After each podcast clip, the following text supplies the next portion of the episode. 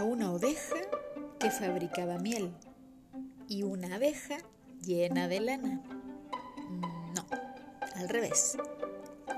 Era una oveja que untaba lana en un pan y una abeja que tejía una manta de miel. Mm, no, otra vez. Era una abeja que antes de picar decía ve.